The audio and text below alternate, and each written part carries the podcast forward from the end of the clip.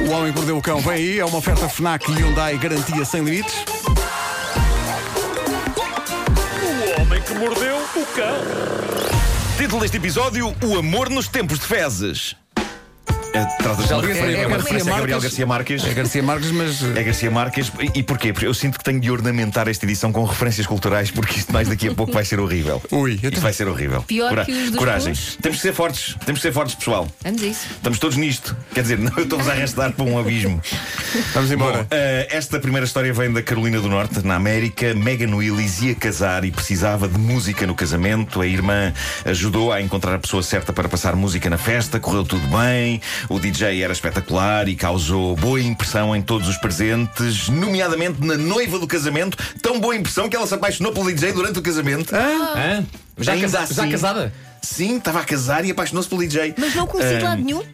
Não, não, conheceu, conheceu ali. Conheceu ali. Ah, Então nutria fortes sentimentos e- pela pessoa com calma. quem acabava de casar. Calma, calma. Não, isto começou. Ela foi com a irmã conhecer o DJ e falar com ele, não sei. Aí começou a, a- a germinar a semente do Ah, pensava que tinha sido no dia do casamento. Não, não, e Ah, depois ok, no ok. dia do casamento confirmou que de facto.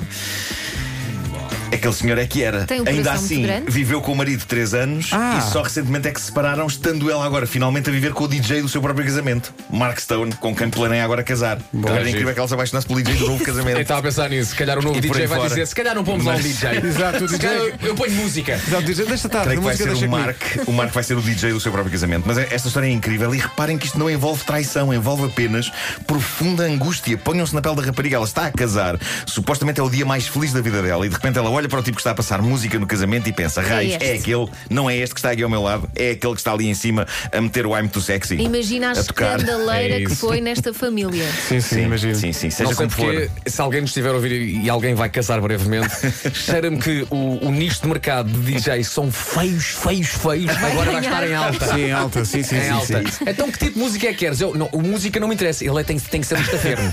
Está bem? Estaferma ou estaferma, porque também há mulheres DJs Ah, e verdade. também há Mas homens escutem, escutem. eventualmente. Podem ser bonitos por dentro. Mas isso são sempre, não é? Vamos pensar que as pessoas.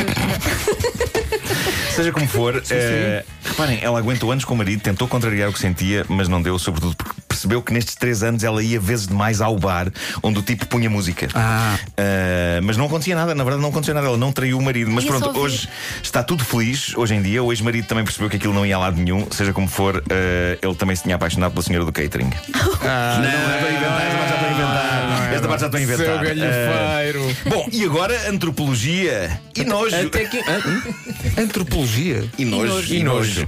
Mas pronto, vamos chamar de antropologia. que eu, eu, eu, eu, eu, resi- eu- eu resolvi sublinhar a antropologia, mas vocês não. Não, não, nojo, nojo, nojo, nojo. Deixem-me avisar os nossos ouvintes mais sensíveis e aqueles que estão a tomar um pequeno almoço. Esta história é um bocado nojenta, embora seja antropologia, ok? E isso dá-lhe alguma importância. Claro. Não desistam, não desistam. Isto é horrível, mas ao mesmo tempo tem de facto alguma parvoíce sublime dentro. Preciso da música de National Geographic para dar dignidade a isto. Vamos a isto. Existe um livro de 1998 escrito pelo antropólogo Wade Davis chamado Shadows in the Sun Sombras ao Sol. Nesse livro é contada a história presumivelmente real de um ancião inuit, ou seja, um indígena da zona do Ártico que inclui a Groenlândia, o Canadá e o Alasca. Diz o livro que, nos anos 50, esse indígena idoso estava a gastar a família que queria que ele se juntasse a eles num abrigo, mas aparentemente o homem apreciava estar no meio do gelo e das intempéries. Mas o clã dele estava preocupado com a saúde e o bem-estar do idoso e então, conta o antropólogo, a dada altura decidiu roubar ao senhor todas as ferramentas de sobrevivência dele e escondeu-as numa tentativa vã de fazer com que o senhor voltasse para eles e saísse do gelo. Isto é uma história familiar bonita. Então não é? É aqui que a história tem uma reviravolta surpreendente. O ancião pensou: Ah, é? Tiram-me tudo. Espera. E, de acordo com o livro do antropólogo Wade Davis, fez o seguinte: saiu do iglu, Não descontroles, Nuno, não Ó agora. Marco, diz-me só uma coisa: vem, vem a parte do nojo, não vem? Vai. Obrigado. saiu do iglu, Sim, fez número 2 no gelo. sim. Calma, vocês não estão preparados para o que aí vem. Aquilo, como é óbvio, naquela zona congelou instantaneamente. E conserva, não E é? ele, meu Deus, ele conseguiu esculpir uma enorme faca usando as suas fezes congeladas. Ai, meu Deus. O antropólogo conta que de seguida ele matou um lobo usando a sua nova faca. Tudo isto Tudo isto é absurdo. Construiu um trenó usando as, as costelas do animal. Ok. Raios. Montou-se naquilo e desapareceu nas trevas geladas, munido da sua faca e do seu trenó de ossos. Esta história parece-me estar na fina linha entre o fascinante e o estúpido. Sabes que eu pensei quando dizes que ele fez um number two, não é? Eu pensei, vai-se vingar da família, vai aparecer lá com Não, a não, faca não. ou vai tirar isto com aquilo, mas A não. questão é que isto não acaba aqui, meus amigos. É, pá, ainda livro, bem, ainda no bem. Eu livro. estava a clamar por mais. Depois vomitou. No livro, o antropólogo Wade Davis sublinha o facto disto poder estar um bocadinho envolto em lenda. A história foi-lhe contada por um neto do indígena que terá feito isto. No entanto, é agora que a coisa vai pender. Está entre o fascinante e o estúpido, não é? Agora vai pender de maneira decisiva para o estúpido. Esta aventura, envolvendo uma faca de caca, ter-se-á passado nos anos 50. Avancemos então até aos dias de hoje e a dois antropólogos da Kent State University nos Estados Unidos, Metin Aaron e Michelle Beber, que, vá-se lá saber porquê, com base nesta história, decidiram averiguar que se isto era verdade. Se isto é possível. Eles dizem que a intenção era boa, numa era de fake news. Diz-me, por favor, que queriam- eles não tentaram replicar a experiência. Eles, Claro queriam que sublinhar o valor. Repara, a intenção disto é perfeita. Eles queriam sublinhar o valor da importância da análise e da experimentação científica para chegar à verdade. O que soa importante, claro. Mas na prática, o que estes dois antropólogos fizeram foi Onde é, criar as suas próprias facas de fezes congeladas onde é que eles fizeram? e testá-las. E vejam o detalhe: eles foram ao ponto de seguir a mesma dieta que as tribos inuit do Ártico, ricas em carnes e gorduras, para aproximar a experiência ao máximo do original. E há aqui declarações fascinantes de um dos cientistas. Diz ele: É giro porque temos ao nosso dispor um laboratório topo de gama para as nossas experiências e, no entanto, eis-me em casa fazendo número 2 para uma saca. De modo a conseguir construir facas. Acabou por ser muito deprimente, diz ele. E mais deprimente, lamento dizer, foi o resultado. Eu não vou entrar em detalhes, mas dizem os cientistas, não funciona. Então a teoria foi toda por, por água abaixo. Foi, eles não mataram nenhum lobo, mas tentaram cortar carne com aquilo.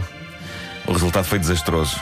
Não quer dizer que nos ares gelados do Ártico não funcione, porque uma faca de fezes deve estar, é? deve estar sempre congelada ali, não é? Mas no apartamento de um antropólogo em Ohio, não. Diz ele que foi catastrófico e que obrigou a limpezas na casa que aparentemente não vão mais ter fim. E a família? A mulher dele deve ter adorado. Deve ter adorado. Agora, a questão que assalta a mente destes antropólogos é só uma. Perderam de facto muito tempo da vida deles a fazer uma faca com fezes congeladas. E esse tempo não volta mais. Claro. Pesando os prós e os contras, valeu a pena. Tudo vale a pena quando a alma não é pequena. Mas eu, se calhar, ainda assim ponho o meu limite em fazer facas de fezes. Não se ganha nada com isso. É pá, que belo timing com a música. pá. Sim, foi incrível. Mas já agora, no artigo eles dizem em futuras experiências é capaz de ser melhor baixar a temperatura da sala. Não, não. Sigam em frente, pessoal.